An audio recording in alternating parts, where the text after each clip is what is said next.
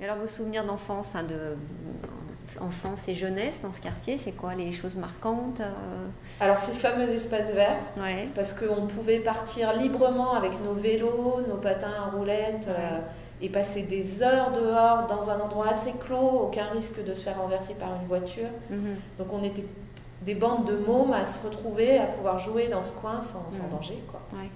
Et ça, c'est- c'était Mhm. assez Pour génial. les parents, c'était sécurisant. Voilà. Ouais.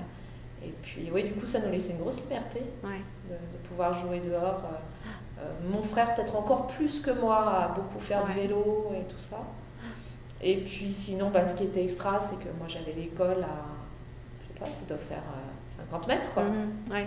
Donc euh, aller à l'école tranquillement, pareil, pas de rue à traverser, euh, Mhm. La proximité. la euh, proximité, ouais, ça Mhm. c'était chouette.